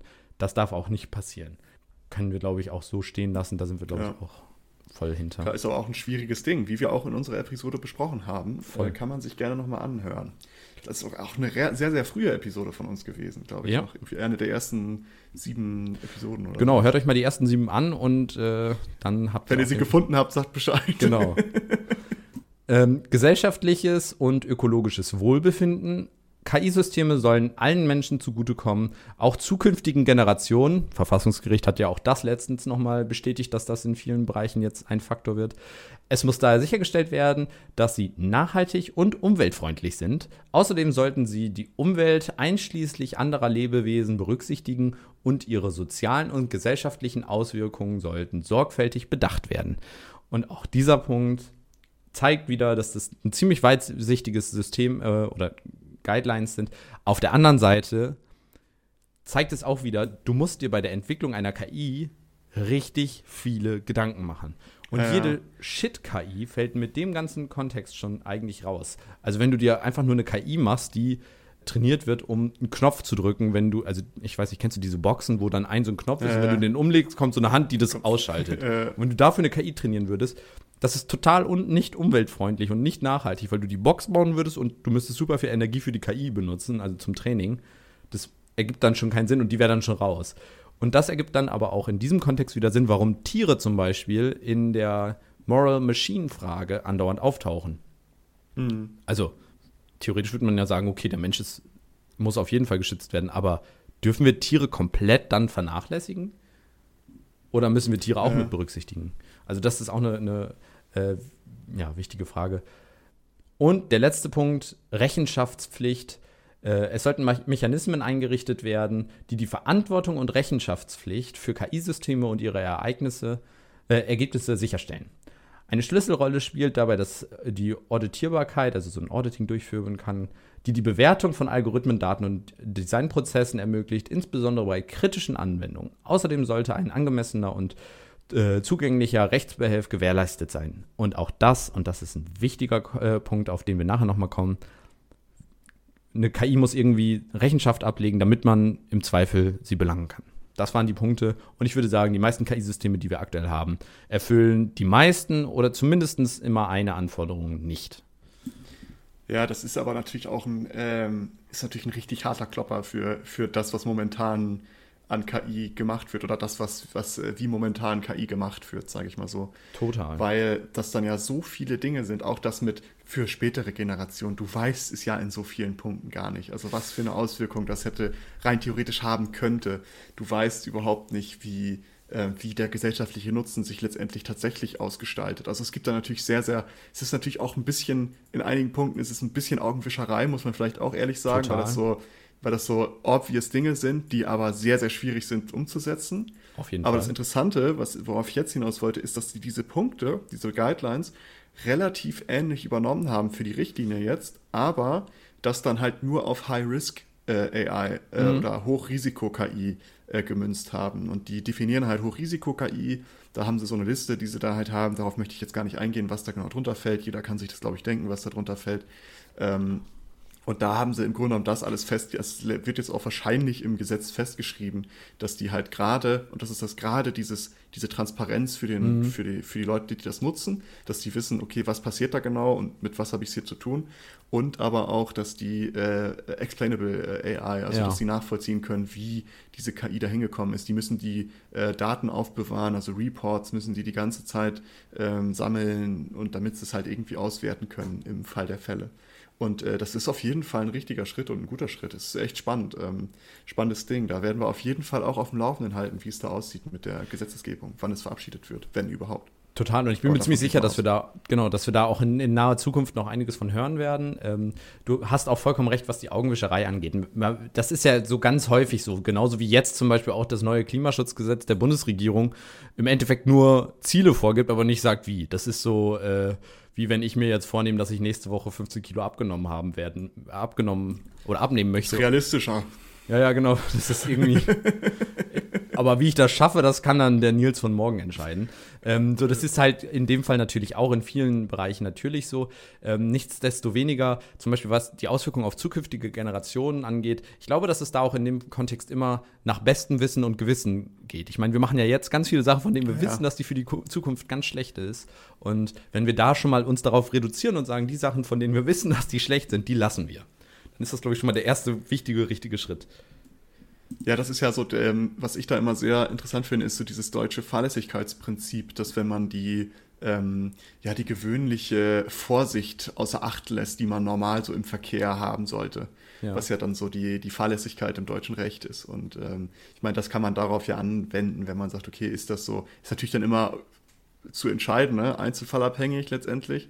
Ja. Aber du hast dann so ein gewisses so, okay, was ist die, die äh, normale Vorsicht, die man eigentlich an den Tag legen sollte. Und wenn man eine KI entwickelt, die jetzt nur dafür da ist, um, weiß ich nicht, äh, kleinen Kindern den Lolly wegzunehmen, ja, dann ist es, glaube ich, relativ klar, dass man da die gewöhnliche Vorsicht nicht, äh, nicht eingehalten hat. Ja, Kinder Lollis wegnehmen, ganz, ganz böse. Fast so böse wie Kinder Lollis aus fensterlosen Lieferwagen zu geben. Ähm, das sollte man auch nicht Idee. tun. ähm, wir haben jetzt schon mal so ein bisschen diese Ethik im Sinne von, wen darfst du töten, wen nicht. Also, wen am besten keinen, aber wenn es nicht zu vermeiden ist, wie diese Sicherheitsethik, was ist da richtig und falsch, haben wir jetzt schon beleuchtet. Wir möchten aber, ich möchte jetzt noch einen Punkt aufwerfen, den wir vorhin auch schon angesprochen haben, den werteethischen Ideenkonzeptionspunkt. Und zwar die Kernfrage davon lautet, warum brauchen wir diese KI? Und da gibt es so diesen Grundsatz, wenn nur das Geld oder nur der finanzielle Aspekt oder der Return on Invest ähm, der Grund für diese KI ist, dann ist die KI aus werteethischer Sicht nicht sinnvoll, dann ist die unethisch. Eine KI muss immer ein höheres gesellschaftliches Ziel verfolgen. Das ist ein sehr breiter Begriff. Was ist ein höheres gesellschaftliches äh, Ziel? Da kann auch dann der Punkt sein, ich kann mehr Sachen kaufen, ist dann auch schon ein gesellschaftliches Ziel oder sowas. Aber ähm, eine KI darf nicht nur das Geld im Sinn haben. Und diese Frage, warum, kann man jetzt mal auf so ein selbstfahrendes Auto mal übertragen. Ähm, wir haben jetzt aus dieser normal, also dieser ethisch-moralischen Handlungssicht ja geklärt, dass die KI alle Menschen gleich, gleich gerecht, so gesehen dann, oder moralisch gerecht umbringt. Aber das klärt ja noch nicht, dass, warum brauche ich denn überhaupt das selbstfahrende Auto? Nur, also der Grund, dass es alle Leute gleichzeitig umbringt, das ist ja nicht legitim. Also da gibt es ja ganz viel. Die, die Stein-KI, die alles ignoriert, ist dadurch ja auch noch nicht sinnvoll. bei einem selbstfahrenden Auto könnte man dann Sachen wie das Klima, die Mobilität für alle oder die, die Ressourcenschonung dann ja. nennen. Also da gibt es dann natürlich ganz viele Gründe, aber das ist ja nochmal eine andere moralische Sicht, die man dann auf diese, auf diesen ähm, gesamten Konzept KI oder auf diesen ganzen Bereich KI ähm, wirft. Ähm, das Ganze kann man dann so ein bisschen sammeln, Werte sammeln und dann so eine Abwägungsentscheidung treffen. Also da ist dann so diese Konzeptionsphase, da sammelt man die verschiedenen Werte und wägt dann im Anschluss ab, ist es ethisch gut oder schlecht. Und da berücksichtigt man dann wirklich alle Sachen, also die ethischen Sachen wie zum Beispiel tötet das Auto alle gleich fair oder äh, will es nur und, und die andere Sache will es nur Geld haben. Es gibt zum Beispiel das Amazon-Patent US 100, ach, schlag mich tot. Ich habe einen Link in der Dings, ich lese das jetzt nicht vor. Und zwar ist das ein Patent für Sprachassistenten, in dem Fall dann wahrscheinlich Alexa von Amazon, der anhand der Stimme erkennt, wie die physische und emotionale, der physische und emotionale Zustand der sprechenden Person ist. Und dann mhm. anhand dessen Aktionen macht. Zum Beispiel hustest du, während du etwas sagst. Und Amazon ja. bietet dir dann, by the way, möchtest du eigentlich noch ein paar Lutschtabletten für den Hals haben? Ach ja, danke schön. Das wäre super. Was ein Zufall. So wird das nämlich in dem Patent auch äh, skizziert. Ähm, Maurice, ethisch, moralisch gut oder schlecht? Ja, lustig, dass du das aufbringst, weil da habe ich äh, dieses Patent habe ich auch äh, in meiner die jetzt auch schon ein bisschen zurückliegt, in meiner Masterarbeit auch behandelt, weil ha. ich da über Datenschutzrecht und äh, digitale Sprachassistenten geschrieben habe. Und äh, da war natürlich auch der Amazon Echo Dot oder der Amazon Echo generell relevant. Und da habe ich auch die ganzen Patente mal durchforstet. Ähm, ja, das ist ja ähm, ist, also dieser, dieses Patent, man kann es natürlich auf zwei Arten sehen. Amazon würde jetzt natürlich sagen, naja, wir äh, helfen damit Leuten, die vielleicht irgendwie gerade sich unwohl fühlen, äh, mit unterstützenden Maßnahmen, in denen der halt gesundheitliche halt Aspekt. Genau, indem wir denen halt schnell Zugang zu gesundheitsverbessernden, was ich, Baldrian-Dragees oder sowas bieten. Aber auf der anderen Seite denke ich mir, naja, wenn ich huste, dann kann ich mir auch äh, heute auf der, der Shop-Apotheke selber was bestellen. Da brauche ich keinen Amazon, der mir vorschlägt, ah, hier, willst du nicht noch Lutschbonbons haben? Weil, wenn ich huste, weiß ich, dass ich Lutschbonbons haben möchte. Das ist ja nichts, was mir dann Amazon vorschlagen will. Also der Gewinnaspekt wäre dann so gesehen. Genau, da hast du dann, es geht halt nur darum, dass die halt mehr Produkte absetzen können. Und genau. da würde ich halt sagen, naja, ein Mehrwert für die Gesellschaft hat es nicht. Für Amazon vielleicht schon, für die Wirtschaft vielleicht dann in irgendeiner Art und Weise. Aber das ist ja so ein, wenn man dieses Prinzip der Interessensabwägung vornimmt, was ja lustigerweise auch so ein total rechtliches Ding ist. Man macht immer Interessensabwägungen im Recht.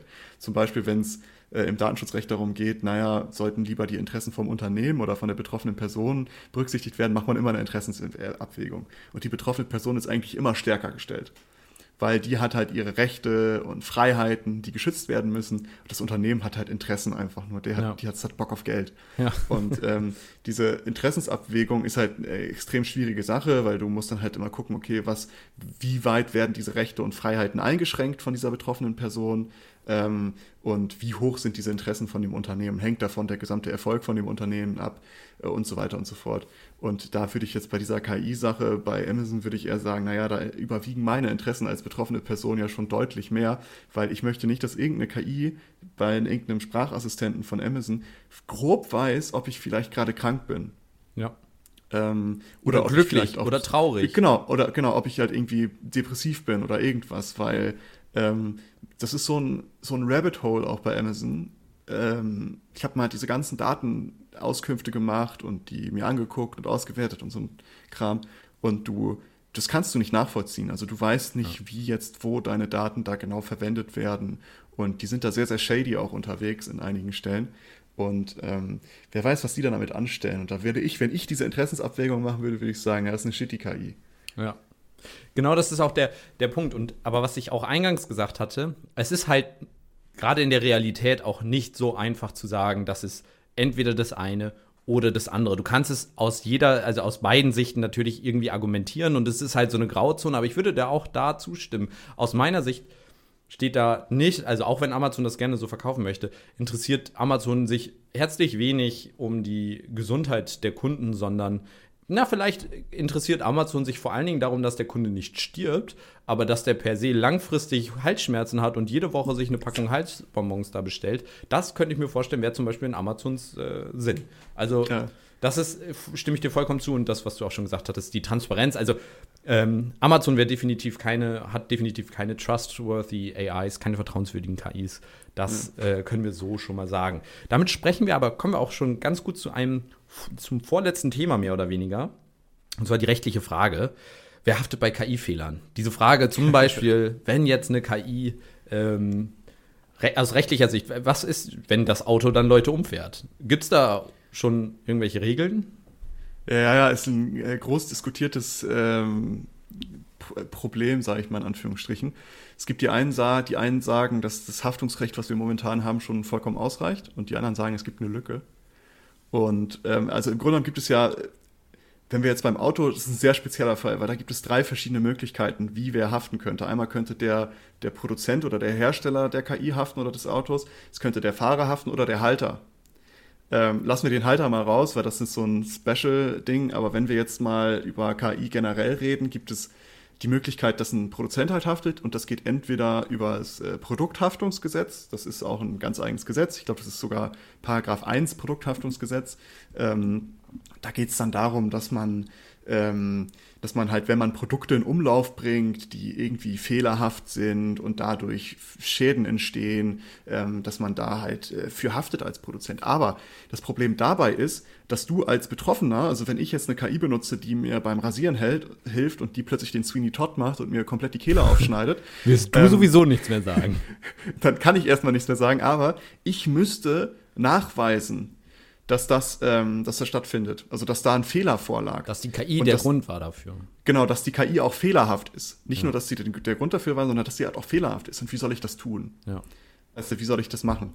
Und ähm, das eine, also die schöne Seite daran ist halt, dass ähm, bei der Produkthaftung ist es eine Gefährdungshaftung. Alle, die sich vielleicht noch an die, an die ähm, Weltraummüll-Episode erinnern, da hatten wir das auch schon. Gefährdungshaftung und Verschuldenshaftung.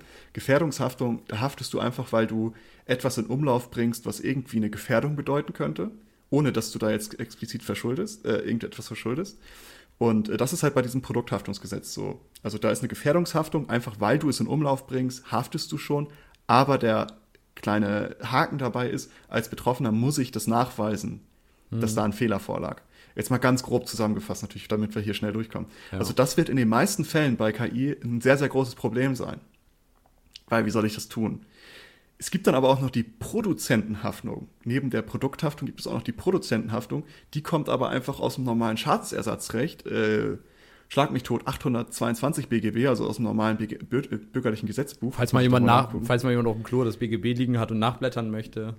Ja, ich, 823, war aber ein knappes Ding, knappes Ding. Knappes Ding. Ähm, ähm, und die, äh, da ist es so, dass du halt, ähm, dass da eine Verschuldenshaftung liegt. Das heißt, es muss ein Verschulden vorliegen, damit du haftest. Aber hier ist die Beweislastkehre umgedreht. Das ah. heißt, ich als Produzent muss nachweisen, dass ich, nicht, dass ich nichts verschuldet habe. Ja. Und das ist so ein Regime an Haftungsansprüchen. Also du kannst auch gleichzeitig als Betroffener sagen, okay, ich mache das Produkthaftungsgesetz, äh, nehme ich in Anspruch, aber auch die Produzentenhaftung nach dem normalen, äh, nach dem normalen Schadensersatzanspruch. also so schwer ist für mich als Verbraucher dann ist zu beweisen, dass die KI schuld ist, so schwer wird es wahrscheinlich dann auch für den Produzenten zu sein, zu zeigen, dass es nicht seine oder ihre Schuld war. Genau, das ist ja dann äh, genau das, das gleiche Problem. Aber da geht es halt darum, dass es ähm, fahrlässig oder vorsätzlich sein muss. Ja. Und äh, fahrlässig hatten wir gerade eben schon mal angesprochen. Das ist, wenn man die ja gewöhnliche Vorsicht, die so im Verkehr, und damit meine ich jetzt nicht Straßenverkehr, Verkehr ist im Grunde genommen so alles, was so stattfindet, sage ich mal, wenn man die, Genau, zum Beispiel, wenn man die außer Acht lässt. das ist so Fahrlässigkeit und vorsätzlich, ich glaube, das muss ich gar nicht erklären, das ist, wenn man es bewusst macht, sage ich mal. Also willentlich oder äh, wissentlich ein ähm, fehlerhaftes Produkt oder eine fehlerhafte KI auf den Markt bringt. Und da kommt man dann in diese ähm, Produzentenhaftung. Aber das äh, ist natürlich auch eine schwierige Sache, weil wie soll der Produzent nachweisen, dass er nicht schuldig ist? Oder sie? Ähm, das ist dann, wird es so laufen und darum, also ich glaube, Produkthaftung ist schwierig, da wirst du nicht drüber raufkommen, äh, nicht irgendwie auf den grünen Ast kommen. Produzentenhaftung ist machbar, aber da musst du dich auf eine Gerichtsverhandlung einlassen. Mhm. Weil da geht es dann wirklich um, ja, die Argumente im Einzelfall, sage ich mal. Weil da muss dann halt, da müssen die Produzenten kommen, müssen ihren Kram auf den Tisch legen, müssen sagen, guck mal hier, wir haben die Compliance-Regeln eingehalten, wir haben das gemacht, das gemacht. Das ist eine selbstdenkende KI oder was auch immer, das ist eine KI, die sich selber weiterentwickelt. Wir haben diese Trainingsdaten gegeben, wir haben das und das gemacht und dann muss das im Einzelfall entschieden werden. Ja. So, das ist dann das große Problem, was da dann halt ist. Das ist nicht, das ist nicht so der Key to Success, wo du sagen kannst, okay, die KI hat mir jetzt hier den Sweeney Todd den Hals aufgeschnitten. Ja. Äh, ich mache jetzt die Produzentenhaftung, sondern da musst du dann halt wirklich in Gegen ähm, Jeff Bezos in die Auseinandersetzung gehen. Ja, ja, genau, da musst du dann in die Auseinandersetzung gehen. Ja. Und äh, das ist so zur, zur Haftung für, für Produzenten oder für die Hersteller. Es wird also ein schwieriges Ding sein. Auf der anderen Seite gibt es natürlich auch noch Haftung des Anwenders, also gerade beim Fahren als Fahrer. Es geht über den gleichen Paragraphen wie die Produzentenhaftung, also auch über den 823 BGB, weil das halt einfach Schadensersatzansprüche sind. Und ähm, da gelten aber nicht diese Voraussetzungen für den Produzenten. Aber, Ich glaube, bei ähm, autonomen Fahrzeugen ist sowieso eine Sonder Sondersituation. Da gibt es, glaube ich, noch so ein Sondergesetz in der STV, Genau. äh, Straßenverkehrsordnung. Da ist es jetzt aber auch so bei, ähm, bei, wenn wir jetzt nicht in der Produzentenhaftung sind, sondern bei der, ähm, ja, bei der, ähm, bei der normalen, also vom, gutes Beispiel ist da zum Beispiel, wenn ein Arzt jetzt ein Diagnosetool benutzt, so ein KI-gestütztes. Ja. Und ähm, der würde dann ja nicht über die Produzentenhaftung in, äh, in Anspruch genommen werden, sondern über, die, äh, über den generellen Schadensanspruch. Äh, und da ist es so, dass da halt diese Beweislastumkehr nicht mehr gilt. Also da müsste dann wieder nachgewiesen werden, dass er im Grunde genommen diese, diese KI fehlerhaft genutzt hat oder vorsätzlich irgendwie ein Verschulden da vorliegt. Und ähm, das wird in den meisten Fällen, wenn er das einfach nach Bedienungsanweisung gemacht hat und wenn da irgendwelche Logfiles drin sind, die das benachweisen, die das beweisen können, dann ist der da halt fein raus. Ja. Also das wird in den meisten Fällen da, also über einen Anwender kommt man da sehr, sehr schwierig. Beim autonomen Fahren, das ist nochmal so ein Sonderfall, den möchte ich jetzt gar nicht aufmachen. Nee. Interessant ist aber, was, äh, was ich hier noch einmal einwerfen möchte, ist, dass es, ähm, wie gesagt, einige sagen, das, das ist okay, weil dann muss man das halt über Einzelfallentscheidungen machen, das muss dann ausgefochten werden, bis man so eine Rechtsprechung dazu hat, die so als Grundlage dient und dann ist alles wieder easy. Es gibt aber auch die Leute, die sagen, naja, wir müssen eine neue Person einführen, eine neue ähm, Rechtsperson. rechtliche Person, Ja. eine neue Rechtsperson, genau. Und das, es gibt ja die natürliche Person, das sind wir, es gibt die juristische Person, das sind Unternehmen oder Gesellschaften in irgendeiner Art und Weise und die machen den Vorschlag, noch eine I-Person einzuführen was dann im Grunde genommen KIs sind. Und dazu gibt es ein riesen Konstrukt, den sich Leute überlegt haben, weil die müssen dann ja selber Guthaben haben im Grunde genommen, womit sie dann bei Schadensfällen haften können selber. Ja. Das heißt, man IOTA. könnte dann genau äh, äh, äh, Die Kryptowährung könnte der KIs, so gesehen. Genau. Man könnte zum Beispiel dafür sorgen, dass es Versicherungen gibt, die abgeschlossen werden müssen von KI-Produzenten, dass sobald sie eine KI irgendwie an den Mann bringen oder an die Frau, dass da eine Versicherung abgeschlossen werden muss, dass da bestimmte monatliche Beiträge reinfließen, die die Normalfälle abdecken, sage ich mal, und dass dann im, im bestimmten Streitfall dann, wenn das auf die KI zurückzuführen ist, dass diese I-Person in Haftung genommen werden kann und dann Ja. aus diesem Budget das ausgezahlt werden kann. Ähm, ist aber ein großer Streit. Also da, äh, wenn man so die Rechtsliteratur dazu liest, ich bin da jetzt nicht so tief drin, aber ich habe mir das mal vor, vor so einer gewissen Zeit, habe ich mir dazu mal die, alles durchgelesen, was es zu der Zeit gab. Ähm, die hassen sich gegenseitig. Also die Leute, die für die I-Person sind, hassen die, die dagegen sind und die, die dagegen sind, hassen die, die dafür sind. Es gibt so Endlich mal richtige. Battles. Ja, es gibt so richtige Battles von wegen so. Das stellen wir vor Leute, die- Gericht. Die Leute, die die I-Person äh, vorschlagen, äh, erkennen nicht, dass das Haftungsrecht schon vollkommen ausreichend ist. Und das ist dann so, sich gegenseitig beleidigen auf, ähm, auf höflichem intellektu intellektuellen Niveau. Ja, genau. So, so wie Friedrich Merz auch äh, wieder von Söder beleidigt wurde mit, ich freue mich sehr, dass äh, Friedrich Merz uns unterstützt. Mit seinem Wissen aus den 90ern wird er uns wahrscheinlich ganz besonders gut äh, unterstützen, hatte die heute schon gezeigt. Ja, ähm, also halten wir fest, ist wahrscheinlich eher schwierig, aber hier und da gibt es Möglichkeiten. Aber Ja. so per se die KI selbst zu, zur Haftung zu ziehen, geht aktuell noch nicht. Und wie in allem anderen mit KI gibt es da aktuell noch große Diskussionen. Eine weitere Frage habe ich da noch. Weißt du, ob es, und das war ja jetzt eher bezogen auf die KI selbst, aber wie sieht das denn aus als Entwickler einer shitty KI, also einer wirklich sowas wie das Gaydar? Wenn ich das Gay-Radar entwickle, bin ich da irgendwie für meine ethisch-moralisch beschissene Auswahl ähm, äh, irgendwie haftbar? Oder den Uiguren-Scanner in China? Kann man mich dafür belangen? Oder kann ich wirklich machen, was ich will? Ja, da hätten wir ja wieder diese Produzentenhaftung, ne? weil Produkthaftung ähm, ist es ja, oder beziehungsweise Produkthaftung würde rein theoretisch auch gehen, aber da musst du dann nachweisen, dass das irgendwie eine fehlerhafte KI war oder ähnliches. Aber du kannst ja, aber das hat, ja, macht ja genau das, was es soll in dem Kontext. Es ist halt einfach nur, der Zweck ist scheiße, aber die Funktion ist einwandfrei. Genau, und da lässt sich ja rein theoretisch, kannst du ja über die Produzentenhaftung gehen und sagen, du hast fahrlässig etwas auf den Markt ah. gebracht, obwohl du eigentlich die für die normale Sorgfaltspflichten einhalten hättest können. Wenn ich jetzt zum Beispiel im Iran bin und ich entwickle eine KI, die ähm, oder jetzt mal ganz, ganz aktuell und brandheißes Ding, ich bin in Israel oh, und ich, ich äh, entwickle eine KI, ja, ja, aber darum sage ich mal, weißt du, wie däm, also warum das fahrlässig dann ist. Ich bin in Israel und ich entwickle eine KI, dass ähm, zum Beispiel Juden direkt erkannt werden können, wenn ich mein Handy hochhalte und oder halt Muslime. Scanne. Genau. Und eigentlich ist mein ja, ja, ich denke, ich denke mir eigentlich nur dabei, hey, ich will die, die äh, jüdische Gemeinschaft zusammenbringen, weißt du, dass sie zusammenfinden können und sich gegenseitig erkennen und gemeinsam halt, was weiß ich, Gottesdienst feiern können. So, das ist mein Gedanke dahinter. Aber es ist ja ein obvious case, dass das keine gute Idee ist. Ja. Dass das hochfahrlässig ist, so eine KI halt für den Privatgebrauch rauszubringen. Oder auch generell, nicht nur für den Privatgebrauch. Ja. Und äh, da könntest du natürlich hingehen und sagen, hey, so du, ich was weiß ich, äh, da stirbt jetzt jemand, weil jemand scannt den und bringt den um, jetzt mal ganz krass. Und äh, ich bin jetzt Familie, Familie davon und sage, hey, der Typ, der diese scheiß KI entwickelt hat, äh, von dem will ich Schadensersatz. Weil da ist jemand zu Tode gekommen und ich will jetzt, ähm, ich will dafür Geld haben. Und dann kannst du hingehen und sagen, naja, der Produzent das, hat das zu verschulden und die Verschuldung liegt darin, dass er halt fahrlässig diese KI, die zwar richtig funktioniert hat, aber halt ähm, Scheiße naja, bei Design. Genau, äh, Bad by Design ist. Und ähm, ja, es ist natürlich dann immer die Frage, inwiefern ist es dann ein fehlerhaftes Produkt, was er in Verkehr gebracht hat. Aber äh, ich würde sagen, da kann man schon, da kann man schon was machen. Aber ich bin auch kein, muss ich auch nochmal sagen, ich bin jetzt kein Experte im Haftungs- und im, äh, ist im kein, Zivilrecht. Keine Rechtsbelehrung hier. Also für alle Shitty genau, AI-Entwickler äh, und Entwicklerinnen beruft uns, beruft euch nicht auf uns, wenn ihr da vor Gericht steht und äh, dann sagt. Ich habe damals in dem Podcast gehört von so einem Halbwissenden, dass. Äh genau. Ähm, ja, damit würde ich das Ganze auch mal schließen und noch zum Abschluss ein paar shitty AIs mit dir durchgehen. Ein paar kennt man ja vielleicht auch noch. Eine der ersten, die so bekannt geworden sind als shitty AI, war damals Tay. Ich weiß nicht, ob du dich noch an Tay erinnerst. Microsofts Twitter AI, die nicht mal einen Tag gebraucht hat, um antisemitisch zu werden. ähm, ja, ja, ja, ja.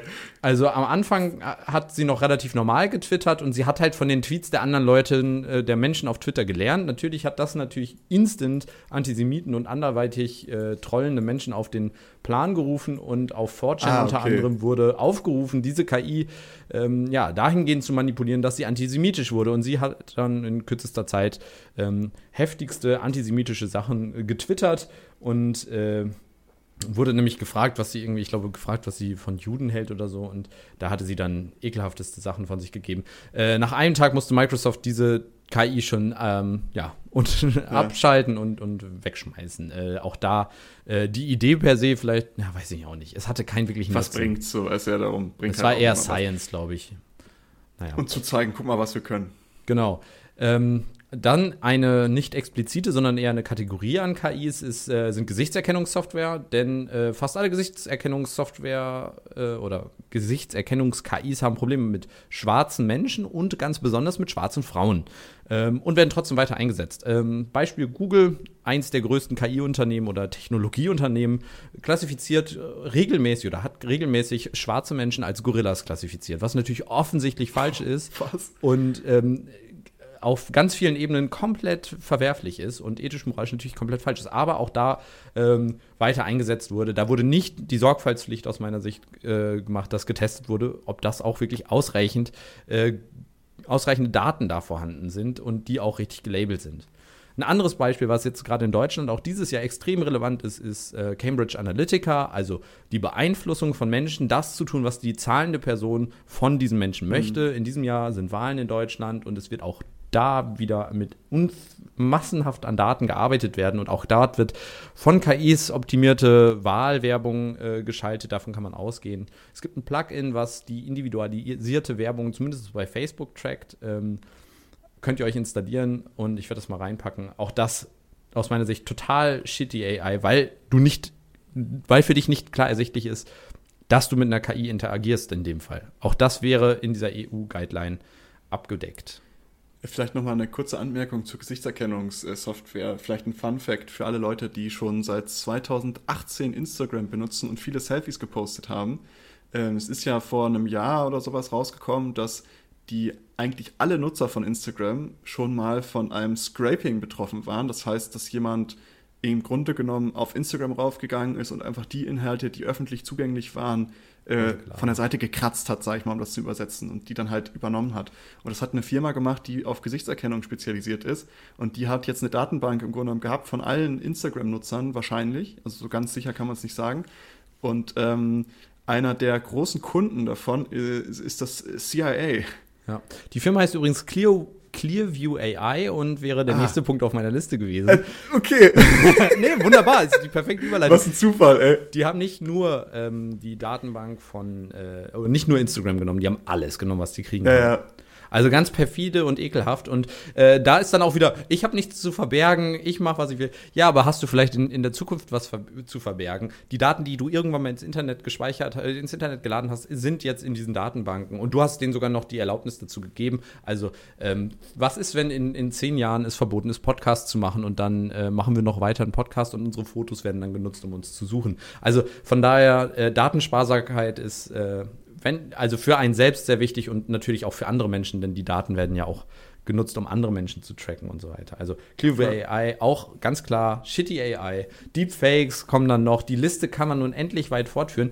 Ähm, ich habe mal den Link zu dieser kuratierten Liste von äh, dem einen Wissenschaftler in die Shownotes gepackt. Da könnt ihr euch einfach mal durchklicken und euch wirklich den größten Klumperquatsch, den es da so gibt, äh, angucken. Und ähm, da gibt es ganz viele Gründe, warum wir ethisch, äh, ethisch und aus meiner Sicht auch rechtlich ethisch bindende äh, Regeln für KIs brauchen, in denen wir auch die Entwickler dieser KIs aus meiner Sicht haftbar machen müssen, ähm, dass die für solche äh, fahrlässigen KIs auch irgendwie haftbar gemacht werden können, wenn das ja. klar absehbar ist. Ähm, ja, wird sich viel in den nächsten Jahren, denke ich, noch tun in dem Bereich. Ja, die Folge, sie kommen seltener, aber sie werden länger, äh, habe ich das Gefühl. Ähm, ja, aber wir haben auch noch ein, ein Ding vergessen, ne? Ich habe noch meine großartige Lösung für das ganze oh. gesamte Problem. Ja, die Diskussion allgemein, ähm, hau mal raus. Ja, äh, ich möchte es nur ganz kurz, weil ähm, du hattest es ja schon angerissen, mit diesen, äh, mit diesen ganzen Umfragen versuchen die ja so einen Common Ground zu finden, wo alle irgendwie mit übereinstimmen oder so der Durchschnitt und dass man anhand dessen dann diese moralischen Entscheidungen trifft. Aber finde ich problematisch, weil wer weiß, ob damit nicht irgendwann auch bestimmte Ressentiments verfestigt werden, weißt du, wenn das vielleicht irgendwann auch mal mit Hautfarbe oder sowas ist und da kommt dann plötzlich raus, dass Menschen, die äh, eher asiatisch aussehen, dass die halt häufig überfahren werden. Und das liegt nicht daran, dass es zufällig ist, sondern weil wir gerade ein Coronavirus haben und total viele dämliche Menschen denken, dass Menschen, aus, die asiatisch aussehen, ja, genau, dass da so verdeckter Rassismus hintersteckt oder ähnliches. Und ähm, darum ist meine sehr, sehr ausgeklügelte und differenzierte Lösung für dieses Problem Zufall.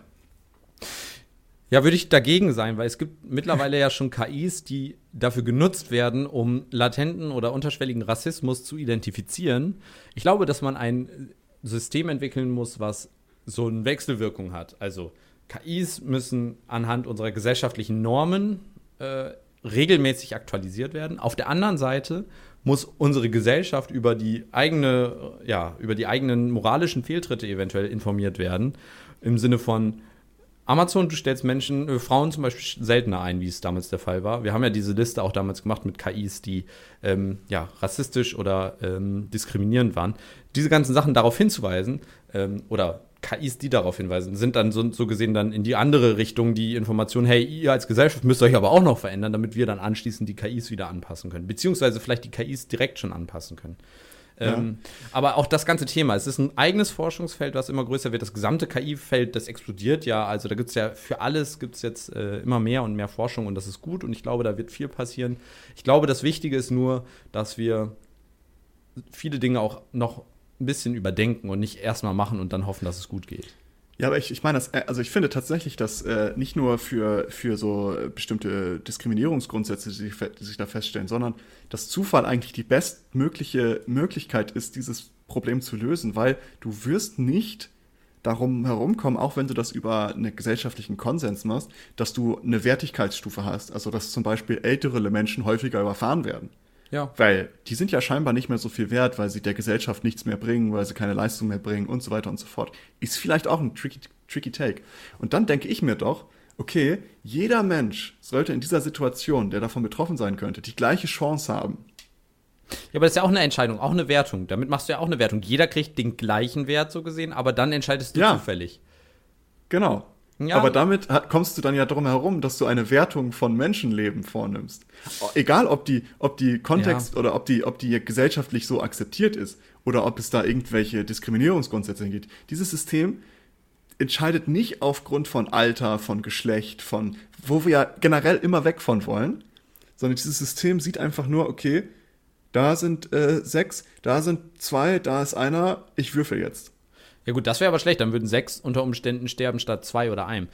Ja, Aber, nee, das wäre das wär, das wär ethisch Okay, das könnte, schon wieder schlecht. das könnte man vielleicht schon wieder mit reinnehmen, dass man sagt, okay, das Aber Einzige, drei und drei ist die. Anzahl, genau, drei und drei, dann würfelt der halt. Ja gut, aber wir Das haben auch halt- in unserer, in unserer menschlichen Gesellschaft, gerade jetzt im Kontext von Corona, die Triage, wo wir anhand von Fakten entscheiden, welchen Menschen wir in die Intensivstation zum Beispiel verlegen. Wenn wir nur zwei Menschen ein Bett, dann entscheiden wir auch Alter, Vorerkrankung und so weiter. Solche Dinge kann man mit berücksichtigen und dann sagen, okay, die, die Grundlage ist, wer hat die höchsten Überlebenschancen ähm, unter Umständen oder wer hat der, dann unter Umständen das längste Leben, was auch immer. Das, das sind, ist ein Ansatz sozusagen, dass man dann sagt, alte Menschen sterben als erstes, dann die Dicken und dann die Sportlichen und es ist dann sinnvoll gesellschaftlich, sportlich und dünn zu sein.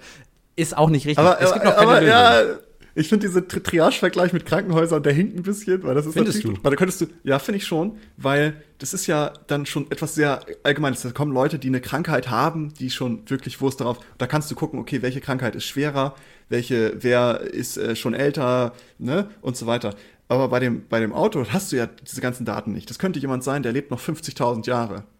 Ja, aber äh, Und- du hast ja auch beim, auch bei der Triage hast du nicht vollständige Daten. Du hast unter Umständen nur, nur ganz Ja. wenige Daten. Du hast ja nicht die gesu digitale Gesundheitsakte, wo alles drinsteht. Du hast auch nur Ja. wenige Minuten, was aber vergleichbar ist mit den Sekunden oder Zehntelsekunden, die die KI braucht, um die ganzen Sachen zu analysieren.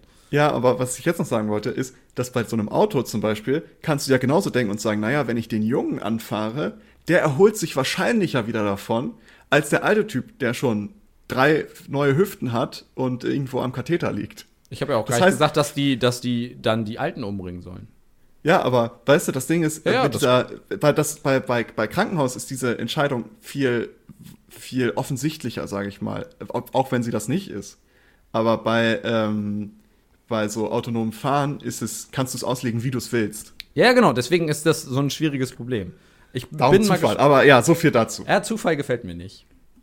Also vielleicht, ja, hm, vielleicht in allerletzter Konsequenz, äh, wenn alles, alle Stricke reißen, so gesehen, dass dann ein Cointoss passiert. Aber naja, steht auch keine Rolle. Wir hoffen mal, dass es möglichst keine Situationen gibt, in denen es überhaupt bis dahin kommt. Ähm, deswegen achtet immer darauf, dass ihr mit der größeren Gruppe über die Straße lauf, läuft, lauft, damit die KI dann die andere Person, die dummerweise alleine über die Straße geht, äh, tot wird. Äh, in dem Sinne, Maurice, wir haben es wieder geschafft. Eine lange Folge liegt hinter uns, fast äh, anderthalb Stunden. Aber ich fand sie wie immer sehr Hui. erquickend und die Diskussion hat mir sehr viel Spaß gemacht. Ich danke dir für deine Zeit und deine äh, ja, rechtlichen Einordnungen und alles. Äh, es war wie immer eine Freude. Aber wir wollen nicht nur mit negativen Sachen oder nicht nur mit so komplizierten Sachen äh, enden. Wie immer haben wir noch eine Abschlussfrage. Maurice, was war dein letzter musikalischer Geheimtipp? Entweder Musikerin oder vielleicht nur ein Album oder ein- eine Single. Was war da so das, was du als letztes gefunden hast, was dir vorher unbekannt war? Oh, da habe ich jetzt ein sehr äh, aktuelles äh, Beispiel. Hau raus. Und damit werden sehr wenige Leute, glaube ich, was anfangen können, weil ähm, das ist ein ja, so Hip-Hop-Artist aus äh, Belgien. ja, Und zwar heißt der, heißt der Brihang. Und ähm, das Schöne bei ihm ist, ich habe lange, schon lange nicht mehr so gute Musikvideos gesehen. Echt? Ich habe nämlich, also das, wie ich auf ihn gestoßen bin, ich höre ja tatsächlich meine wöchentlichen Spot Spotify-Vorschläge ab und zu mal. Und ähm, tatsächlich sind da ab und zu mal so kleine Diamanten drin. Und da war ein Lied von ihm drin, das mich sehr bewegt hat, sagen wir es so. Es war ein sehr, sehr schönes Lied. Und äh, habe ich gedacht, ach interessant, gucke ich mir da mal mehr an. Weil das, so, so fange ich dann immer an. Weil ich höre so ein Lied und sage, gucke ich mir doch mal mehr an. Und dann äh, habe ich mir den, habe ich mir ein paar Lieder von denen angehört und dachte so, boah, die Lieder, die gehen gut rein. Und dann habe ich aber noch die Videos dazu gesehen und zusammen mit den Videos sind diese hm. Lieder noch mal viel viel besser. Und ähm, die, die gleiche Empfehlung kann ich bei ähm, The Blaze geben. Das ist so eine französische oh, ja. äh, EDM-Elektro-Band so ein bisschen. Die und da Videos ist es auch die, die sind krass. Das also die Lieder an Kurzfilm. sich sind schon sehr sehr gut, aber in Verbindung mit den Videos ist das so ein ist das so ein Gesamtkonstrukt. Weißt du, du guckst das und du fühlst es so richtig und ähm, ja, und es gab, es gab jetzt im Fernsehen gibt es eine Hommage an, an einen von den Videos von denen, und zwar in einer Werbung von irgendeinem Parfüm. Da haben sie nämlich das Lied Heaven heißt es, haben sie ja. genommen und haben die Werbung an das Video von Heaven angepasst. Ach geil. Das, äh, das fand ich sehr schön. Ich habe es gesehen und nur, also ich habe es dann gecheckt und dachte so krass, cool. Aber ja, das sind so meine zwei Empfehlungen: Brihan, Brihang und The Blaze. Aber bitte auch mit Video gucken. Ja, nice. Ja, ich habe nur, äh, ich, ich, mir ist auch aufgefallen, meine Empfehlung, ich glaube, die kommen aus Holland. Also Belgien, Holland ist ja nebeneinander. Ähm, äh, De Ambassador oder so heißen die. Okay, ähm, Ist, ich habe keine Ahnung, wie man das beschreiben soll. Ähm, Dark Synthie Pop, keine Ahnung, irgendwie sowas in die Richtung. Ähm, kann ich auf jeden Fall empfehlen, klingt extrem cool. Ähm, habe ich, finde ich immer ganz geil, so zum, zum konzentriert arbeiten. Das war das Letzte, was ich da so gefunden habe. Und äh, damit würde ich sagen, haben wir wieder die Folge hinter uns gebracht. Folgt uns auf äh, Twitter, Instagram, Facebook äh, oder schaut bei unserer Webseite vorbei. Spotify. Spotify natürlich sowieso, Apple Podcast, Google Podcast, was auch immer ihr da für eine App benutzt, um uns zu hören. Denn es ist umso wichtiger, da wir ja jetzt nicht mehr ganz so regelmäßig veröffentlichen, ähm, über die Social Media Kanäle auf dem Laufenden gehalten zu werden. Und wir freuen uns natürlich über jeden, der uns folgt und äh, uns anhört und äh, empfehlt uns auch gerne mal an eure Freunde und Familien weiter, ähm, falls die das Thema eventuell auch interessiert. In dem Sinne. Dickes Danke an alle, die jetzt schon zuhören und bis zum nächsten Mal. Danke, dass ihr diese Episode komplett gehört habt. Solltet ihr uns hier noch nicht folgen, würden wir uns sehr freuen, wenn ihr unseren Podcast abonniert und bewertet. Wir stecken viel Arbeit in dieses Projekt und freuen uns über jedes Feedback. Folgt uns gerne auch auf Instagram und oder Twitter, wenn ihr absolut nichts mehr verpassen wollt. Links dazu findet ihr in der Episodenbeschreibung. Danke für den Support. Hoffentlich bis zum nächsten Mal.